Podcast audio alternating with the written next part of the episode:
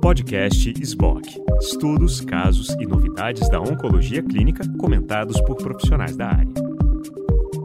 Olá a todos, eu sou Maria Inês Braguiroli, sou médico oncologista, faço parte da atual diretoria da SBOC e do nosso comitê de tumores gastrointestinais.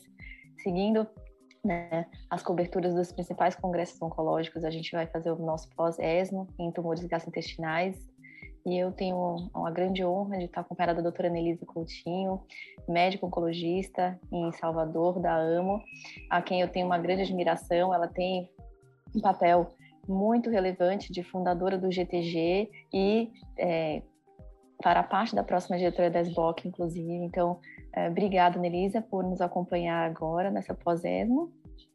Muito obrigada, Inês. Tudo bem? É sempre um prazer estar com você. É, você me chama, eu faço qualquer coisa. Obrigada e a mesmo. Gente, a gente dividiu em tumores gastrointestinais alto, esôfago estômago, e os demais, né, cólon, reto e pancreato biliares. Então a gente vai começar, Anelisa, com, com a sua seleção, a nossa seleção, né, de tumores altos, e depois a gente segue com os demais. Exatamente. Bom, nós selecionamos cinco estudos de tumores esôfago-gástricos, é, e eu os dividi entre estômago, os pacientes HER2 positivo, e depois imunoterapia, tanto para estômago quanto para esôfago. Ah, então, foram dois estudos relevantes com estômago é, em HER2 positivo. O primeiro estudo é o Destiny Gastric 2, é, a gente teve a apresentação do Gastric 1, né, que foi no subset de pacientes asiáticos. Então, agora, esse ano, tivemos a apresentação do Gastric 2, que é um estudo de fase 2, aberto, de braço único, mas em pacientes ocidentais. Em, é, no subset de pacientes de gástrico, HER2 positivo, três cruzes na imunohistoquímica ou duas cruzes com ISH positivo e o endpoint primário era a taxa de resposta pelo comitê independente. Os pacientes tinham que ter sido tratados previamente em primeira linha com inclusão de trastuzumab. Então, é, a taxa de resposta, que foi o endpoint primário, né, foram quase 80 pacientes, foi de 38% de taxa de resposta. Então, é interessante, né, embora seja um estudo ainda com um pequeno número de pacientes, mas para HER2 positivo é significativo, e com a sobrevida livre de progressão de 5,5 meses. O mais preocupante é o evento adverso mais relevante, digamos assim, que é a doença pulmonar intersticial, né, que teve presente em uma parcela de quase 8% dos pacientes globalmente, variando com o grau. Então, a gente vai ter que aprender a lidar um pouco com isso. O segundo estudo para os pacientes HER2 positivo é um estudo que se chama INTEGA, é, o estudo, é um estudo alemão, uh, o desenho também, só que pacientes previamente não tratados com HER2 positivo, três cruzes em imunohistoquímica ou duas cruzes com ISH é, positivo. E eles foram randomizados para um braço que incluía quimioterapia, que era FOLFOX, com trastuzumab e nivolumab, e o outro braço sem quimioterapia, que era de trastuzumab com a combinação de nivo com IP. Uh, então, o endpoint primário para esse estudo era sobrevida global num ponto de 12 meses. A maioria dos pacientes era de junção, eles incluíram mais de 70% de pacientes de junção, mas também pacientes de gástrico, uh, um número total de 88 pacientes, a maioria tinha imunohistoquímica 3 cruzes positivo, e eles incluíram tanto uh, baseado em PDL1 CPS maior ou igual a 1, maior ou igual a 5, e incluíram um paciente só com estabilidade microsatélite e também quatro pacientes uh, ou cinco pacientes com EBV positivo. Ah, o interessante é que o braço que incluía a quimioterapia foi muito melhor, tá? Em sobrevida aos 12 meses, 70% dos pacientes ah, versus 57% ah, vivos ah, apenas com nível IP e trastuzumab. Também houve eh, um benefício significativo em sobrevida livre de progressão, 10 meses versus 3 meses somente para o braço que não incluía quimioterapia. E quando eles avaliaram a estratificação por CPS, maior igual a 1, o maior igual a 5, e também baseado na expressão de HER, todos os subgrupos foram melhor quando tinha inclusão da quimioterapia, tá? Então, assim, a gente consegue ver que mesmo nesse subset de pacientes HER2 uh, positivo, com a combinação de imunoterápico, a quimioterapia fez falta. Passando agora para a parte da, da, imunoterapia, né? A gente vai falar primeiro de estômago e depois de esôfago. Ah, em estômago, ah, houve apresentação né, de um anticorpo monoclonal, anti-PD1, totalmente humanizado, recombinante, o Cintilimab. É, esse é um estudo chinês, e eles randomizaram mais de 600 pacientes previamente não tratados de gástrico ou junção para quimioterapia associado com esse anticorpo, Cintilimab, ou quimioterapia associada com placebo, tá? E a quimioterapia escolhida foi o Xelox. Endpoint primário foi sobrevida global com CPS maior ou igual a 5 e também em todos os pacientes, independente do CPS. E as curvas mostraram em sobrevida global para um endpoint primário, né, com PDL1 maior ou igual a 5, uh, um benefício significativamente superior da associação do anticorpo anti-PD1, né, o Cintilimab, com quimioterapia, 18 meses de mediana versus 12 meses para o grupo que não tinha o anticorpo monoclonal, uh, tanto para o CPS maior ou igual a 5, como também para todos os pacientes randomizados, independente do CPS, embora com a magnitude um pouquinho menor, mas também estatisticamente significativo. Em eh, sobrevida livre de progressão, a mesma coisa. A gente consegue identificar benefício significativo uh, pró o cintilimab associado com a quimioterapia, estatisticamente significativo, 7,7 meses versus 5,8, e independente da expressão de PDL1. Para o grupo de todos randomizados também teve benefício. Em taxa de resposta, a adição do anticorpo é, anti-PD1 também foi significativamente superior, 58% de resposta versus 48% para o grupo que não teve o cintilimab. Passando um pouquinho para imunoterapia em esôfago, o mesmo grupo chinês fez o estudo para esôfago, tá? Então, eles analisaram o estudo Oriente 15 uh, ah, com o cintilimab, tá? Para pacientes com esôfago avançado ou metastático escamocelular.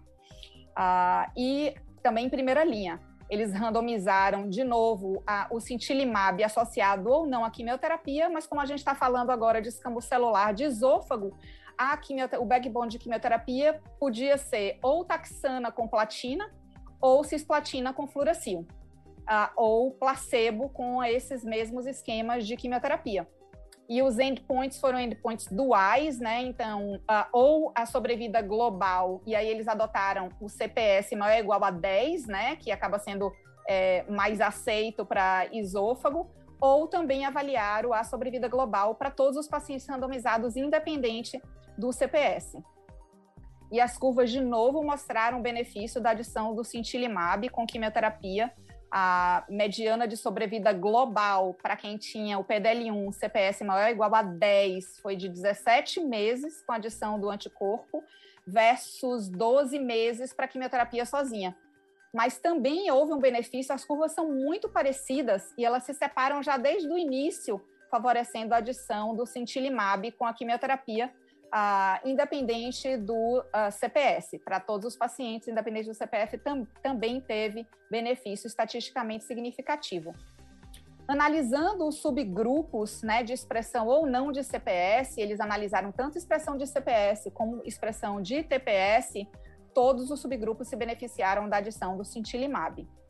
Sobrevida livre de progressão também uh, favoreceu a adição da droga, né, tanto para CPS maior ou igual a 10, como para todos os pacientes, estatisticamente significativo, em torno de dois meses de benefício de sobrevida livre de progressão.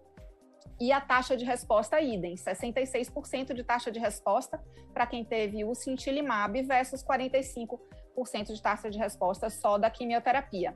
Duração de resposta também favorece a imunoterapia, como a gente já espera, né, chegando a atingir um platô ah, com benefício de pelo menos três meses aí a mais de uh, duração de resposta.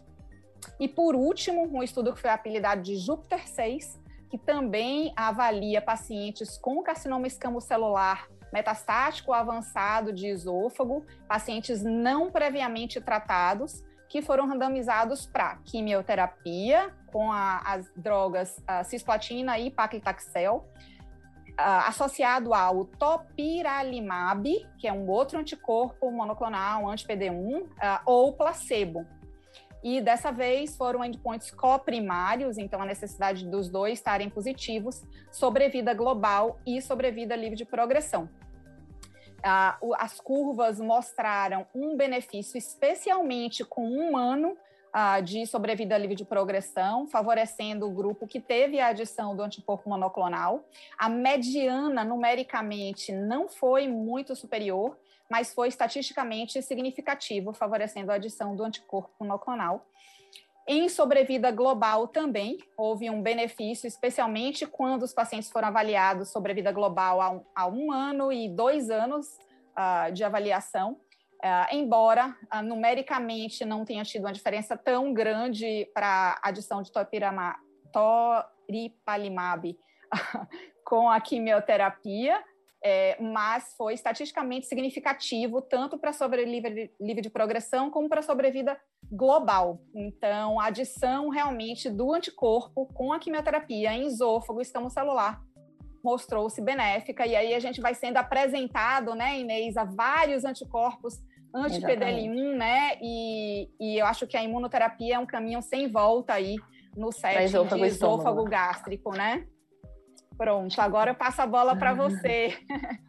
A evidência vai se solidificando com diversos anticorpos diferentes. A única coisa é que talvez essa população mais asiática a gente tem que trazer, né, para o nosso, nosso ambiente com, com, com maior volume de, de informação, mas a gente tem um estudo bem é, estruturado para isso, né? Sim, exatamente. A gente já tem né, estudos uh, multinacionais no Ocidente e esses do Oriente, acho que eles só se complementam mesmo. Bom, seguindo aqui adiante, a gente vai falar então dos, dos demais né, uh, trabalhos em gastrointestinal. Então, eu selecionei três da linha hepato-pancreato biliares e três na linha do câncer coloretal. Então, o primeiro é o estudo NIF, são todos estudos de fase 2. Então, acho que a grande, a grande questão aqui é a gente levantar hipóteses e entender para que caminho a gente está indo, porque né, estudos de fase 2, na maior parte das vezes, não mudam a nossa conduta. Então, esse primeiro estudo, que é o NIF, né, é, o NIF Trial, é um estudo que avalia é, tumores é, do trato biliar né, avançados e, e, comparando uma combinação de fluoracil com irino lipossomal versus o padrão, né, que é a platina com gemcitabina, né, é, que na verdade, né, é um estudo não comparativo. Aqui o, o braço B, né, que é a cisplatina gemcitabina, que é o braço padrão, é um, eles chamam de um controle interno. E o objetivo primário aqui, então, é a sobrevida de progressão em quatro meses por intenção de tratar. São, então, pacientes que tenham tumores né, é, do trato biliar intra e extrapancreáticos e que estão fazendo a sua primeira linha de tratamento. Né? As curvas mostraram uma sobrevida mediana livre de uma sobrevida de livre de progressão mediana de 5,8 nesse braço na né, intervenção, vamos dizer assim, o braço investigacional de lipossomal com fluoracil versus 6,87 meses, né, no grupo, né, que faz o tratamento padrão. Então, ele atingiu né, o, o, o, a sobrevida de progressão em quatro meses acima de 50%, que era né, o objetivo aqui. Então, ele atingiu o seu objetivo primário. Né?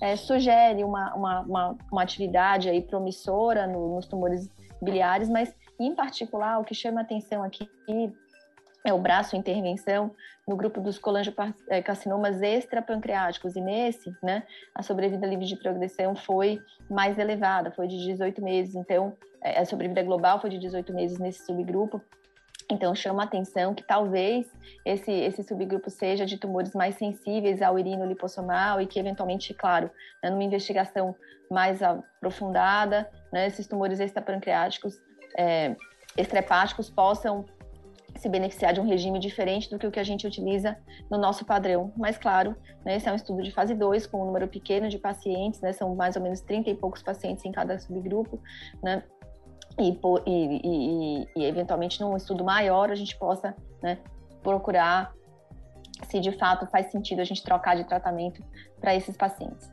O próximo trabalho aqui nos hepatocarcinomas é o estudo que se chama IMUTACE, que é o estudo de fase 2 também, aberto, avaliando pacientes que tenham né, tumores de grau intermediário que sejam submetidos à quimioembolização e aí com a adição de imunoterapia, que no caso nivolumab. Então, a, a, o objetivo aqui são pacientes que tenham um tumor, é, um hepatocarcinoma histologicamente confirmado, de grau intermediário, com child A, com ECOG performance menor ou igual a 2, que tenham doença é, limitada, né? E queriam fazer, então, a quimioembolização, e aí ela é seguida de nivolumab. Ou se ele fizer uma segunda sessão, novamente do, no nivolumab, e aí uma avaliação, né, de resposta. Caso ele tenha resposta completa, parcial ou doença estável, ele seguiria com um novo ciclo de nivolumab. E o objetivo primário aqui é avaliar a taxa de resposta, né? É, e se uma taxa de resposta fosse maior do que 50%, eles eram considerar, eles consideravam então que era promissor para futuras investigações. A gente já sabe que existem estudos de fase 3 avaliando a imunoterapia de, no contexto adjuvante aqui pós-tenso ou pós-cirurgia. Então, isso é uma fase 2 que talvez, né, é, a gente já venha a ter resultados de um estudo mais avançado. A, a, taxa de resposta, né, de acordo com o M-RESIST, então RESIST modificado, foi de 71,4%, né, então considerado aqui bem interessante, se, se combinando TEIS com imunoterapia. E como eu disse, a gente já tem estudos de fase 3, esse estudo de fase 2 atingiu o seu desfecho primário planejado, né, não foram identificados nenhuma nenhuma toxicidade limitante ou inesperada, né? E acho que isso dá um embasamento para os estudos que já estão em andamento, a gente deve ficar atento para isso. Talvez, eventualmente, a gente venha mudar a nossa prática clínica e finalmente acrescentar algo no contexto adjuvante para esses pacientes com hepatocarcinoma localizado. O terceiro trabalho que a gente vai é, discutir aqui, ainda fora do, do, contexto de câncer coloretal, é o NeoNex. É um estudo ah, também de fase 2, randomizado, multicêntrico, avaliando uh, tumores pancreáticos ressecáveis, né, que fizeram tratamento perioperatório ou somente adjuvante. E aqui o que foi utilizado, né, como, como tratamento neoadjuvante ou perioperatório é o mesmo esquema da combinação de gemcitabina com o nab-paclitaxel, um, uma combinação bem consolidada no contexto da doença avançada, né, e que é, teve o seu, o seu trabalho publicado né, e apresentado no contexto adjuvante, mas sem atingir o seu é, desfecho primário. Então, é um estudo é, para pacientes com doença localizada, que tinham né, um bom performance, que tinham uh, um, um, quadro laboratorial né, é, permissivo, e eles faziam, então, dois ciclos de genstabina mais nab-paclitaxel seguido de cirurgia, né? E depois seguiam com esse mesmo esquema ou somente cirurgia seguido de adjuvância com, com nab-paclitaxel e mais gemcitabina. Tem um, um, programa translacional de avaliação de DNA tumoral circulante, radiogenômica e tecido, que isso não foi trazido aqui por hora.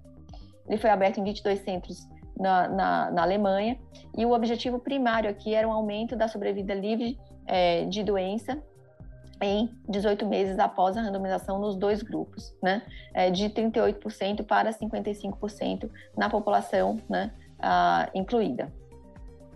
O, o, em termos de, de, de, só de características da, da, população incluída, nesse braço que era no braço perioperatório, né, duas, duas, duas questões tinham mais pacientes com tumores de cauda pancreático, né? Esses pacientes têm uma cirurgia né, mais favorável e tinham mais pacientes com tumores clinicamente T1 e T2, o que pode favorecer então esse braço de quimioterapia perioperatória. A taxa de resposta deste braço foi de 28,9%, né? E de controle de doença 93%. 6,7% dos pacientes progrediram já de início, né? É, então, em termos de, de, ressecabilidade, no braço A, que era o braço de quimio perioperatória, 69% das pessoas né, incluídas foram para cirurgia, ao passo que no braço B, que era de quimioterapia adjuvante, 78% foram para cirurgia. Lembrando que esse era o paciente que, teoricamente, tinha doença ressecável, então, desses pacientes que não iam fazer quimioterapia perioperatória, todos né, quase foram para cirurgia, ainda assim 78%. Mas, por outro lado, das ressecções R0, elas foram maiores no grupo de tratamento perioperatório, 87% versus 67% né, de ressecabilidade. A, a sobrevida de doença mediana foi superior no braço intervenção de quimio perioperatória de 11 versus 5,9 meses, favorecendo né, um tratamento aí perioperatório. O estudo não atingiu seu desfecho primário, né, de sobrevida de progressão de 55% em 18 meses, aí talvez seja um pouco até audacioso, entendendo né, que a doença do pâncreas, o adenocarcinoma de pâncreas, é uma doença super agressiva, né, é, mas a taxa de resposta foi de quase 30%, né, é, a taxa de progressão antes da cirurgia foi baixa, né, foi menos de 10%, foi 6,7%, e a taxa de ressecção R0 foi superior né? Nesses pacientes que fizeram quimio perioperatória, talvez até né, por conta da melhor seleção de pacientes, né? Para a cirurgia, entendendo que é uma cirurgia de grande porte, e então a, aqui a discussão é se realmente a gente deve considerar algum tratamento perioperatório com o intuito de responder, ou seja, ter uma melhor cirurgia com ressecções R0 e seleção dos pacientes também que vão ser né, incluídos na cirurgia. Pensando aqui agora nos tumores de cólon, eu selecionei três uh, estudos. Vou falar muito rápido aqui do primeiro, que é o Atezo Tribe, que é uma combinação, então, né, como vocês já devem imaginar, de uma quimioterapia com três drogas, folpoxir, bevacizumab, né, mais a, a, a imunoterapia, né, a tesolizumab versus o folpoxir e bev para pacientes com câncer coloretal metastático e ressecável na sua primeira linha de tratamento. O estudo tinha um desfecho primário de sobrevida livre de progressão, né? É, e, e, e, a minha principal crítica, que a gente até estava conversando, né, doutora Melisa, antes, é que aqui os pacientes é, tinham alguns pacientes com a deficiência de enzimas de reparo, apesar de um número pequeno, a gente sabe que esses pacientes têm um benefício muito, muito grande com a imunoterapia. Então, talvez isso tenha né, é, uma influência nos resultados. Porque se a gente olhar aqui, né, o desfecho primário de sobrevida livre de progressão foi de 11,5 no Folfoxiribeb versus 13,1 né, no subgrupo no, de pacientes que recebeu imunoterapia, com um hazard ratio de 0,69 e um P de 0,012. No entanto, se a gente olhar né, é, as curvas dos pacientes com deficiência de enzimas de reparo, né, elas são muito distintas, né, de 6,6 meses para não atingida, né? a sobrevida livre de, de doença não foi atingida no, nos grupos que recebeu imunoterapia, como a gente esperaria, né? Esses pacientes se beneficiando de imunoterapia em qualquer linha de tratamento. E quando se foca, focou nos pacientes que tinham só proficiência em enzimas de reparo, esses números de sobrevida livre de doença mediana foram de 11,4 versus 12,9 meses, né? Já com um hazard ratio de 0,78, um P de 0,07, né? Então, é, de certa forma, o, o desfecho primário foi atingido, né? Que era a, a, a adição do atezolizumab com fofoxiribeve como tratamento com uma, uma sobrevida livre de progressão, né?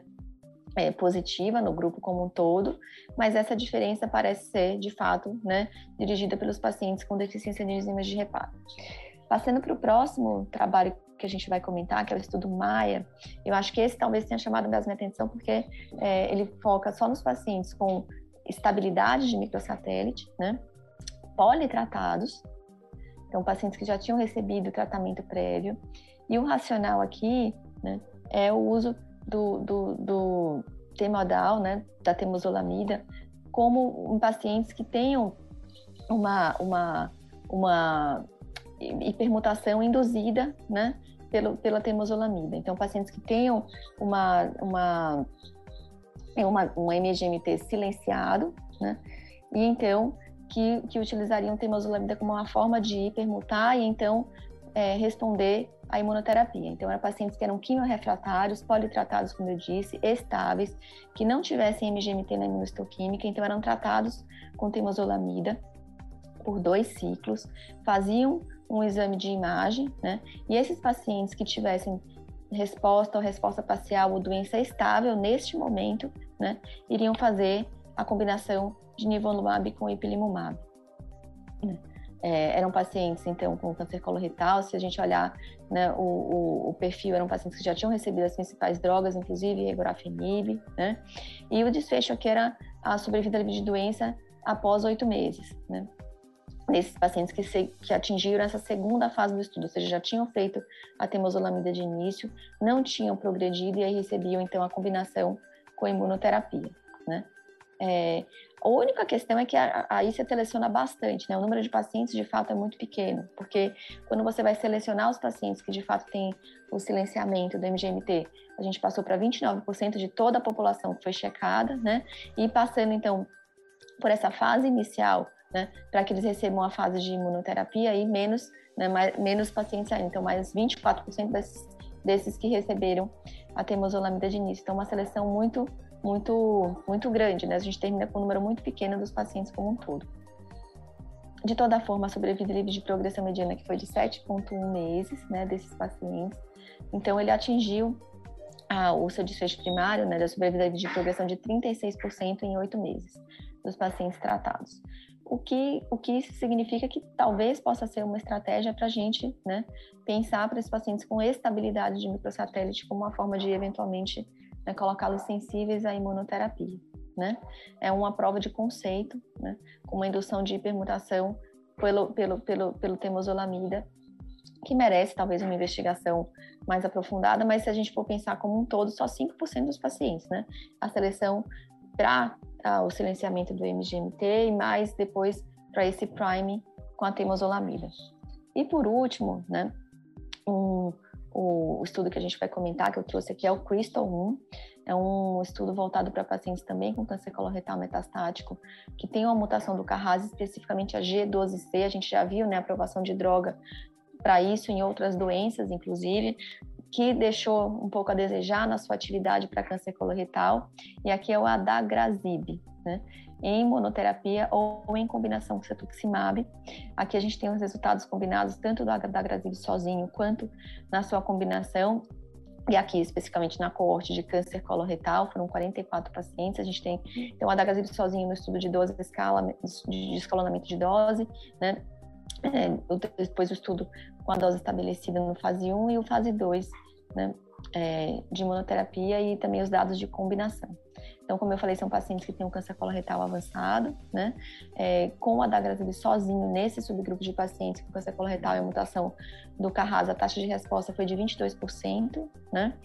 É, estabilidade de doença de 64%, ou seja, um benefício clínico é de quase 90% nesse estudo, né, o adagrasib sozinho. E quando, né, a combinação com cetuximab, pensando no bloqueio da via como um todo, né, e não né, de, de eventualmente ativação por outros, os outros caminhos, essa taxa de resposta de adagrasib com cetuximab foi para 43%, né, e estabilidade de 57%. Então, é um, é um gráfico aqui de cascata muito, muito interessante, né? E parece que essa vai ser um caminho para câncer coloretal, né? Ela, ela, o dagasvib é um inibidor covalente que tem uma sobrevida, né? Uma, uma sobrevida é, longa, né? uma meia-vida longa no, nesses pacientes com câncer coloretal e, e no geral, né, ele tem uma, uma, uma, ligação forte com, com o Carras mutado. Em monoterapia mostrou uma atividade interessante de 20%, mas na combinação parece mais interessante ainda, com o dobro de taxa de resposta, né? Mesmo em pacientes, como eu disse, politratados, parece ser bem tolerável, parece ter um perfil de efeitos colaterais é, bem aceitável, né? Principalmente é, náusea, vômito, mas em graus mais baixos de toxicidade, né? Toxicidade mais, ah, né? mais, mais é, impactante no grau 3 e 4 foi diarreia e, e, e dermatite acneiforme, né? Então, eventualmente, a gente deve é, ver estudos né, mais, mais, mais volumosos, né, estudos de fase 3, isso já está em andamento, inclusive, né, e eventualmente é possível que isso venha a se tornar né, uma, um tratamento na nossa prática clínica. Anne, quer comentar alguma é coisa? Muito, muito bom, né? Eu acho que cada vez mais a gente vai subfatiando né, um tumor e a gente vê que realmente ele é muito diverso, né? Em relação a, a essa mutação específica, né, do Carras uh, G12C, a gente já tinha até os resultados bem recentes, né, do sotorazib, sotorazib né? Então, é, agora vem mais uma droga, então, assim, mostrando que realmente talvez essa via seja uma via que a gente possa é, ter uma terapia alvo, né? É, quando antes a gente não imaginava. E eu acho que assim vai, né? É, o MGMT... 2 a 3% do Carras, mais mais ou menos 5% do MGMT, mais mais 5% de deficiência de enzimas de reparo e por aí vamos. Descobrir exatamente né? quais os subsettings que a gente realmente pode fazer imunoterapia, né? E por enquanto acho que nada, nada se provou melhor melhor né, é, em colon reto do que em estabilidade microsatélite mesmo, né? E a gente vai, vai conseguindo tratar melhor os pacientes É, embora alguns estudos realmente de fase 2, mas eu acho que a gente já consegue dar um preview aí do que a gente pode esperar. Acho que sim. E, de novo, né, só falando do, do, do Ateso Tribe, eu acho que não dá mais para a gente combinar, né, deficiência de enzimas com proficiência quando a gente fala de imunoterapia, né, esses pacientes têm que ser... É, separados, é, separados. Bom, eu agradeço mais uma vez, eu espero que todos aproveitem e, e, e essa aqui é uma seleção, né, de um pincelamento aqui de, de, dados, né, do que a gente achou mais relevante, mas acho que vale a pena, né, é, quem, quem tiver um interesse mais específico, buscar, né, as apresentações e no SBOC Review, né, outros trabalhos também vão ser discutidos e publicados. Muito obrigada. Obrigada, Inês. Obrigada a todos.